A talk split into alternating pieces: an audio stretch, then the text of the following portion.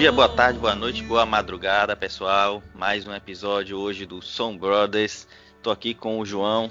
E aí, pessoal, beleza? Como é que estão vocês? E a gente vai falar de um tema aí que é com certeza do interesse de muitos ouvintes, de muita gente que gosta de vinho, que são as, as famosas barricas de carvalho. O que é que ela causa no vinho? O que é que ela que efeito de bom ou de ruim? Será que tem algum efeito ruim que ela vai trazer pro vinho? Porque o brasileiro especificamente gosta tanto do vinho barricado, valoriza tanto quando lê que o vinho passou por, por barrica. Alguns, inclusive, quanto mais meses constar na garrafa ali de que passou em barrica, mais acha que o vinho vai ser bom. Isso é verdade? Não é verdade? A gente vai discutir tudo isso hoje, não é não, João? É isso aí, Vitor. A barrica é uma parte da maturação, né? Então, assim, esse episódio está meio ligado aí ao episódio 34, que a gente falou sobre maturação e reservamos um tempo especial aqui para a barrica exatamente pela complexidade dela. Ou seja, não, não só a, a, ela traz complexidade para o vinho, ela também é bastante complexa, né? exatamente. Então vamos lá. Primeiro ponto, João, que a gente pode tratar aqui sobre barrica. A resposta, na verdade, é a pergunta que eu vou fazer agora, que eu acho que é mais simples e depois a gente pode se aprofundar mais. Barrica é sinônimo de qualidade? Definitivamente não, Vitor. Na verdade, as barricas elas influenciam nos vinhos, alterando os aromas, texturas e estrutura dos vinhos.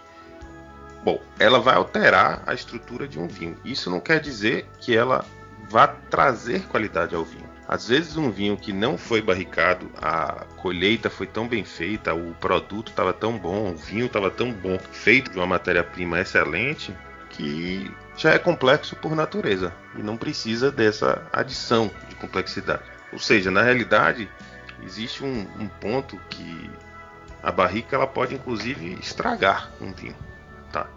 Uhum. Inclusive tem produtores, né, os chamados puristas, no Brasil tem alguns conhecidos também, que não usam barrica e apresentam no mercado vinhos que têm uma complexidade muito interessante, sabor, corpo, estrutura, é, e simplesmente não usam barricas. Então, talvez o vinho dele ficasse melhor na barrica, talvez, mas talvez a qualidade seja justamente no caso desses produtores, não ter usado. Então, é, é, como você falou, é um instrumento que pode adicionar muita coisa ao vinho, mas ele não gera qualidade a um vinho base ruim, por exemplo. Exato. E assim, para esclarecer bem esse ponto, assim, até existem uns estudos de mercado que vem mostrando, você falou aí dos puristas e tal, mas é que existe uma mudança, de certa forma, no consumidor também, né? O consumidor antes realmente ele queria aquela gosto de madeira, aquela chá de madeira que às vezes a gente fala que o vinho é de tanto aporte de madeira que tem dentro do, do, do vinho. O que acaba mascarando um pouco até a própria fruta, né? a própria uva, a própria tipicidade da uva. Então você perde um pouco de, digamos, personalidade. E daí nasceram os puristas, né? para poder entregar isso exatamente para os consumidores. Porém, isso quer dizer que todo. Agora eu vou, fazer a pergunta ao contrário. Isso quer dizer então que todo vinho barricado é ruim, Vitor? Não, com certeza não. A barrica ela, ela tem um, um, um, trabalho de grande importância aí na qualidade do, do vinho, inclusive de manutenção de cor, de trazer taninos ou suavizar taninos, de deixar ele mais redondo, mais equilibrado. Enfim, a gente vai falar tudo isso aí ao longo do episódio, mas com certeza a barrica tem um papel importantíssimo em dar mais complexidade, que, né, como você falou, foi objeto de discussão aí no episódio 34, dar mais complexidade, mais sabor, também que foi discutido no episódio 34, e fazer com que o vinho possa ser melhor do que já era, se bem utilizada. Pois é, Vitor. Então, como eu falei mais cedo, é, a barrica ela vai alterar aromas, alterar quer dizer adicionar, suavizar, aromas, texturas e a estrutura do vinho. Né? Os taninos, existem alguns taninos que a gente também falou no episódio de taninos sobre os taninos específicos da madeira, que são taninos diferentes do tanino da fruta, mas são taninos. Né? Eles podem ser transferidos, mas aí começa já a primeira situação. Se você faz uma transferência muito grande de taninos da madeira para o vinho, ela pode também extrair um pouco de amargor e aí ele vai mascarar os aromas frutados, que foi aquilo que eu falei do chá de madeira, né? Se você bota tanta tanta madeira no, no vinho, acaba que você perde um pouco da tipicidade da fruta, você perde os aromas da fruta. Então a gente às vezes, por exemplo, né, vou dar um, um exemplo clássico. uma toriga nacional, todo mundo pega e sente um aroma floral e esse aroma pode ser simplesmente mascarado pelo uso excessivo, pela extração excessiva de taninos da, da madeira, né? Então, assim, alguns compostos voláteis da madeira, resultantes da, no momento que do processo de fabricação da barrica, você tem a detração da celulose, né, que é o composto que, que cria madeira, da hemicelulose e da lignina. E esses três compostos que formam a madeira são liberados no processo de tostagem, de queima da, da barrica, né? Porque toda barrica ela vai ter uma tostagem. Vai, vai se tostar aquela madeira, pouca tosta, média tosta, alta tosta, mas vai se tostar todo, toda a barrica, ela é tostada inclusive para secar e você não ter aquele verde que a gente também citou no, no episódio de taninos, aquele verde da madeira passando para o vinho. Então por isso que você faz essa tosta para eliminar, inclusive esses compostos voláteis que eu falei. Tá? Porém, essas substâncias que ficam na madeira, elas são responsáveis por agregar alguns vinhos de aromas exclusivos, né? Que podem remeter, por exemplo, a blani, remeter, por exemplo, a baunilha, que seria a vanilina, ao cravo, que é o eugenol, defumados, que, como guaiacol ou 4-metil-guaiacol, adocicados, que seria o metifurfural e o hidroximetifurfural, tabaco, chá, fumo, monoterpenoides, enfim, alguns compostos que estão na madeira podem acrescentar aromas, a depender de qual for a madeira, e a gente vai falar um pouco disso, dentro do vinho.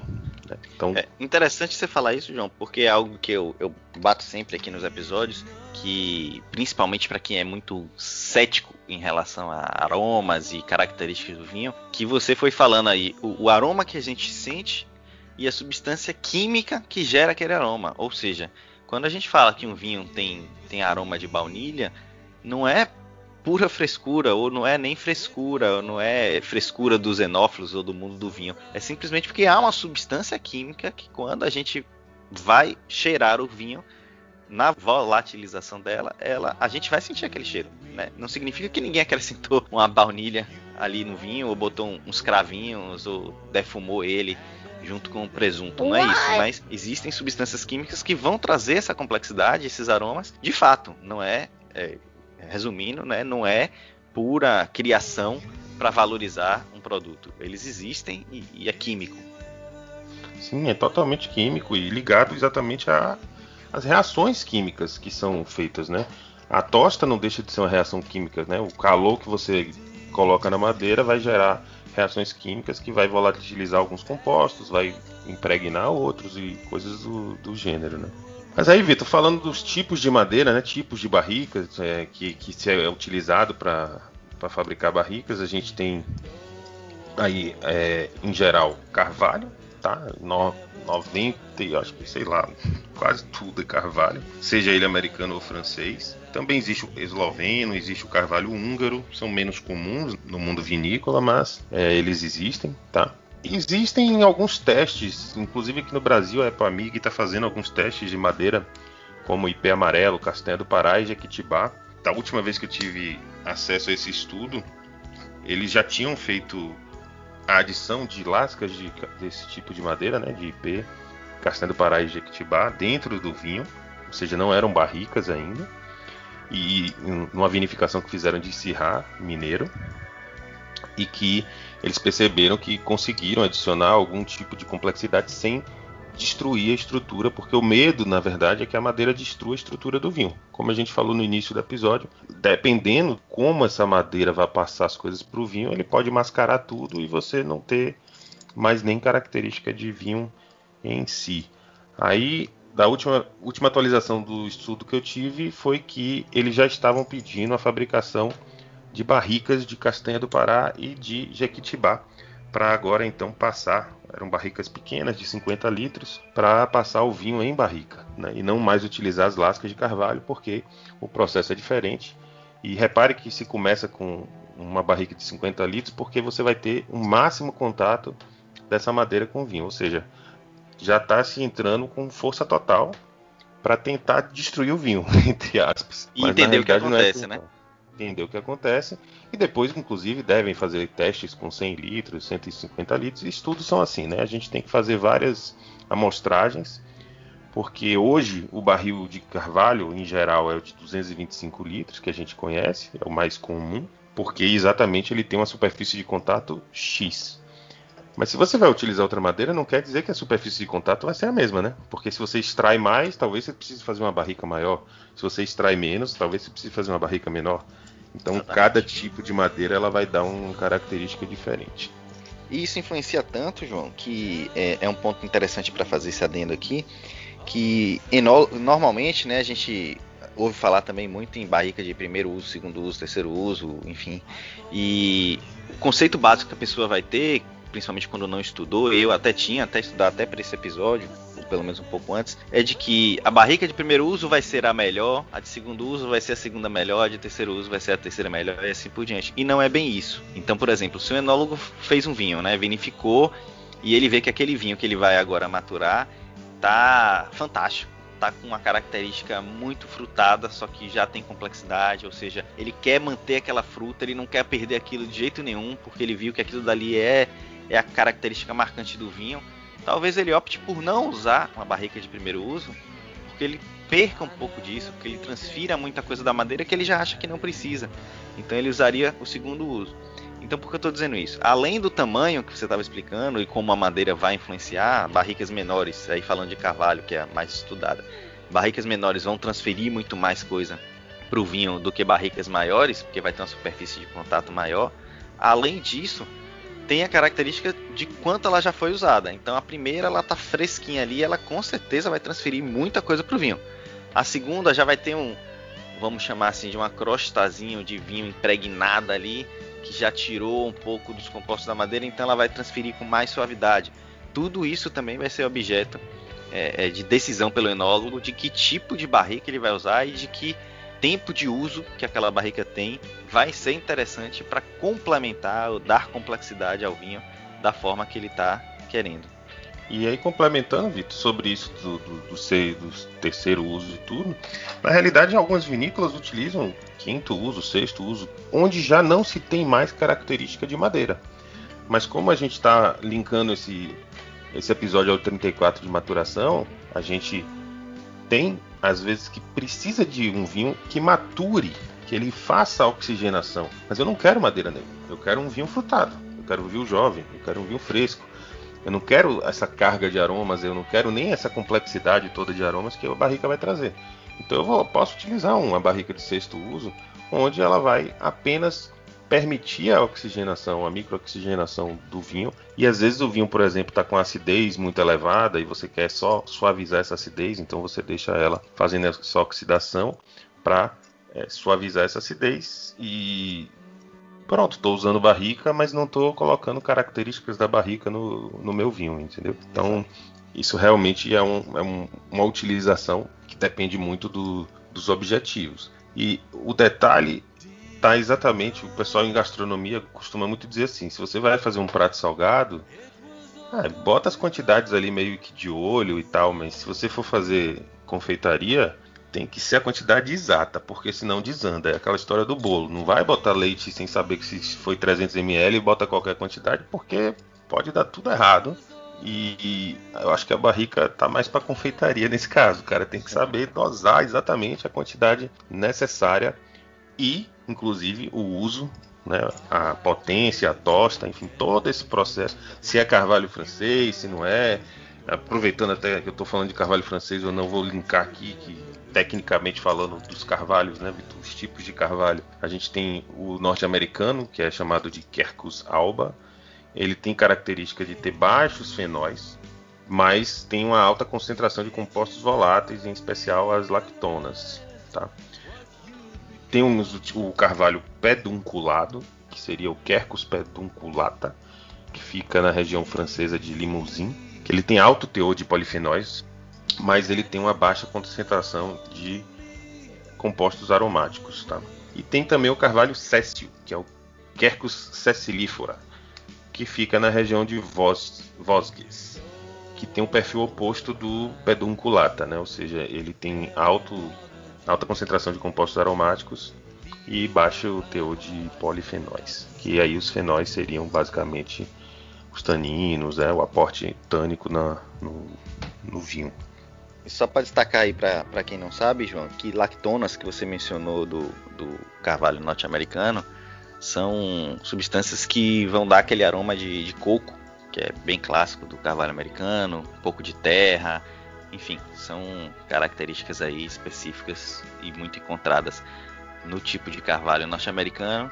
E, relembrando até o episódio 33 que a gente fez aquela degustação cegas, é uma das formas, conhecer esses, essas características também do carvalho, é uma das formas que você tem de identificar cegas, né, as origens do vinho, ou, ou pelo que ele passou, enfim, todo é um dos passos que você tem para numa degustação cegas você ir identificando o que é que quem é aquele vinho, o que é que ele trouxe para você. É, se as pessoas não forem fazer uma degustação à cega como a que você me aprontou no episódio 33, né? Aquela pegadinha, aí daria, porque, por exemplo, carvalho francês, se você identifica isso, no velho mundo é, é uma possibilidade, mas se você identifica um carvalho norte-americano, é praticamente uma raridade se utilizar isso na Europa, no velho mundo, né? É, eu então, diria que você já pode excluir França, por exemplo. Pois é, você teoricamente pode escolher, mas aí sempre tem uma pegadinha, sempre tem um cara novo lá que resolveu fazer um vinho diferente, e aí tem um irmão para pegar uma, peça em você na degustação às cegas. Claro. Bom, é, não, Vitor, e o uso do carvalho também interfere na estabilidade da cor do vinho, na coloração do vinho. A cor do vinho ela vem de um polifenol chamado antociana, que é presente na casca da uva, e a transferência dos taninos do carvalho para o vinho, eles evitam a oxidação, porque como a gente já falou no episódio de taninos, os taninos da madeira eles são antioxidantes. Então, evita que esses polifenóis, que a antociana especificamente, ela se oxide e decante. Então ela consegue preservar um pouco mais a cor. Porém, existe o outro lado da história também, como a gente está falando do uso da madeira de forma moderada e bem definida, né? Porque se você mantém muito tempo em madeira, você já extraiu aqueles taninos, ok, ele teve ação, inclusive a título de ilustração, né? Se coloca que os taninos eles também servem como boias para as antocianas, ou seja, eles ficam segurando para as antocianas elas não se decantem, é, mas com muito tempo de microoxigenação em barrica, provavelmente você vai ter sim a oxidação desses polifenóis e aí é que você vê aquela evolução da cor que a gente já falou no episódio de maturação.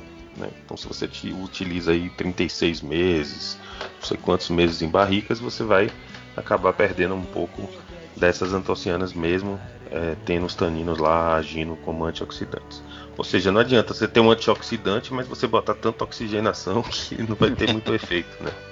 Um outro assunto, é, com certeza, João. E um outro assunto que, que me veio à mente aqui, que eu tenho certeza que o pessoal tem curiosidade de saber, é porque o vinho que passa por madeira ele tende a custar mais. Eu diria que são dois motivos básicos. Um é, é, mais empresarial, digamos assim, que é capital de giro, né? Você deixar 12, 18, 36 meses o seu produto em estoque sem gerar dinheiro gera um custo de capital aí, que vai ser um, um capital de giro para você girar sua vinícola enquanto aquele produto está em estoque, vamos chamar dessa forma. E o outro é mais a ver com, com o episódio aqui, é o custo do barril de carvalho, que muita gente não sabe quanto custa uma, uma barrica, né? Às vezes entra na vinícola e vê aquele mundo de barricas ali e não tem noção nem de quanto custa uma. Você sabe dizer, João, quanto custa uma barrica de carvalho? Na data de hoje, com o câmbio de hoje, Vitor, a gente está falando aí de 8 mil a 10 mil reais. Uma barrica de carvalho francês, para a gente ter uma ideia. Americano um pouco menos, 6 mil reais. Então, assim, é realmente uma, uma coisa que é importante de, de dizer, porque, por exemplo, um barrica de é, carvalho americano, você gastou 6 mil reais, vamos considerar que o preço seja esse efetivo. Claro que isso é negociação de fornecedor, né? A gente está falando de preços médios, tá? Ninguém aqui tá. Eu não vendo barrica, nem você, então se você achar mais caro aí no mercado, bom, procure um pouquinho mais, porque depende de fornecedor e de negociações. Mas vamos utilizar o número de 6 mil de uma barrica de carvalho americano. Você só faz nessa barrica 300 garrafas. Né? Então, automaticamente, é. você está adicionando aí um custo de 20 reais por garrafa. Só pelo fato de ter a barrica. Claro, ah, mas ter comprado a barrica. É bom dizer isso, né? Não é o custo total de você barricar o vinho, é o custo de você ter comprado a barrica. Sim, porque você vai precisar do espaço para armazenar essa barrica, você vai precisar é, fazer processos, né? Gente cuidando daquilo, controlar a temperatura, controlar a umidade, como a gente já falou lá no episódio 34. Então, assim, existe todo o trabalho em cima disso, mas só o fato de comprar você já adicionou no custo da garrafa 20 reais. Claro que, assim, não é diretamente, né? É, o cálculo é esse, mas a gente está falando de primeiro uso e essa barrica, ela, teoricamente, vai ser usada de novo, né? Segundo uso para algum outro vinho e vai diluir um pouco esse custo. Mas aí também você já tem que pensar que esse novo vinho já vai ser mais barato, então ele já está acrescentando um valor menor. Mas assim, é um ponto a se identificar isso, né? Se você tem uma linha de vinho que você só utiliza barricas de primeiro uso, por exemplo, você está aí, cara, quase que colocando 20 reais por garrafa no seu custo, custo de produção, né? Então é bastante coisa. Pois é. Então, é, é, lembrar disso na hora que for né, pensar no valor do vinho, ou falar, ah, só porque passou em madeira custa não sei quanto. Não, é esse só aí não é assim tão, tão simples, né? A gente tem que entender um pouco desse processo todo de, de maturação, envelhecimento do vinho e todo o custo que se envolve porque é mais trabalho, é mais dinheiro para tentar entregar em geral um vinho, se não melhor, mas minimamente mais complexo, né? Que a gente já, já viu aqui que melhor ou pior envolve diversos fatores e não necessariamente a madeira em si que vai causar isso. Pois é, Vitor, e aí no final das contas a, a vinícola utilizou e tal, e chega um ponto que ela não quer mais o, a barrica, né? Hoje em dia Ainda bem, né? Isso ajuda até no custo da barrica. Tem um mercado paralelo aí que é vender para cervejarias, né? E para outros fabricantes de bebida que desejem é, envelhecer suas bebidas também, né? Fazer esse mesmo processo de microoxigenação, mas que queiram captar um pouco do, do sabor até dos vinhos que passaram ali, né? Então, por exemplo, eu tenho algumas cervejarias fabricando cervejas, vinhos não, cervejas é, de, em barril de Carmené, em barril de Malbec, em barril. Então ele vai pega um barril com aquelas características da uva e vai dar, vai para tentar passar um pouquinho para ele. Dificilmente, né? Se você vai comprar uma barrica de um, um uso muito sexto uso, sétimo uso, não, a cervejaria não vai conseguir obter mais nada da madeira. Mas daquele vinho impregnado ali na, na, dentro da madeira, pode ser que ele consiga extrair alguma coisa para dar uma complexidade à sua bebida. Então. Ah, João, tem mais uma coisa. Além da, é, da, da, venda né, para cervejarias, enfim, para fabricantes de uísque e outras bebidas, deve, pode ter gente que se pergunte por que então, já que fica uma crosta, como eu chamei, de, de vinho e das substâncias do vinho na madeira, por que não raspar essa madeira, essa madeira que tem esse pedaço ali, aquela crosta do vinho, e simplesmente reutilizar ela muitos, muitas e muitas outras vezes como se ela fosse de primeiro uso. Tem vários fatores aí, né? Um deles é que ao raspar você diminui a espessura da madeira, você diminui a característica básica da madeira, o que tende a aumentar tanto os aromas verdes que a gente falou, que não são desejados, como aumentar a oxigenação, porque você tirou uma parte da estrutura natural da madeira, como principalmente a tosta que é feita, que você mencionou nesse episódio. Você faz uma tosta ali para criar uma espécie de vedação, vamos falar assim para simplificar. E quando você raspar isso, você perdeu isso. Aí tem gente que pode falar assim: "Ah, mas aí você tosta de novo". Mas aí vem os outros fatores. Você vai tostar de novo, mas você já perdeu a espessura natural da madeira, você já vai permitir uma oxigenação maior. Enfim, tem várias complicações que fazem com que simplesmente raspar essa crosta de vinho que ficou ali não significa que você vai ter uma madeira, um, um, barrica de carvalho nova de novo, de primeiro uso, com a mesma qualidade que você tinha. Então é por isso que as vinícolas acabam optando por usar primeiro uso, segundo uso, terceiro uso, algumas outras tantos usos, e quando não querem mais, não faz parte mais do perfil delas, elas simplesmente vendem a terceiros. É, inclusive, né, Vitor? Porque se você for fazer todo o processo de uma barrica depois de uma raspagem, pode até sair mais caro, né? Pois é, barrica, com menos qualidade. Você... e com menos qualidade, porque não é simplesmente raspar, depois você tem que nivelar e tudo, e fazer essa tosta, como você falou. De novo, a madeira vai ficar fininha de tanto que você vai ter que, que, que tirar E, bem, além da mão de obra de que isso vai, vai exigir, né? Que aí talvez seja mais caro. Não sei informar, mas talvez seja mais caro. Acho que é isso, né, Vitor? Até a próxima taça, pessoal. Espero que tenham gostado. É isso aí, até a próxima taça.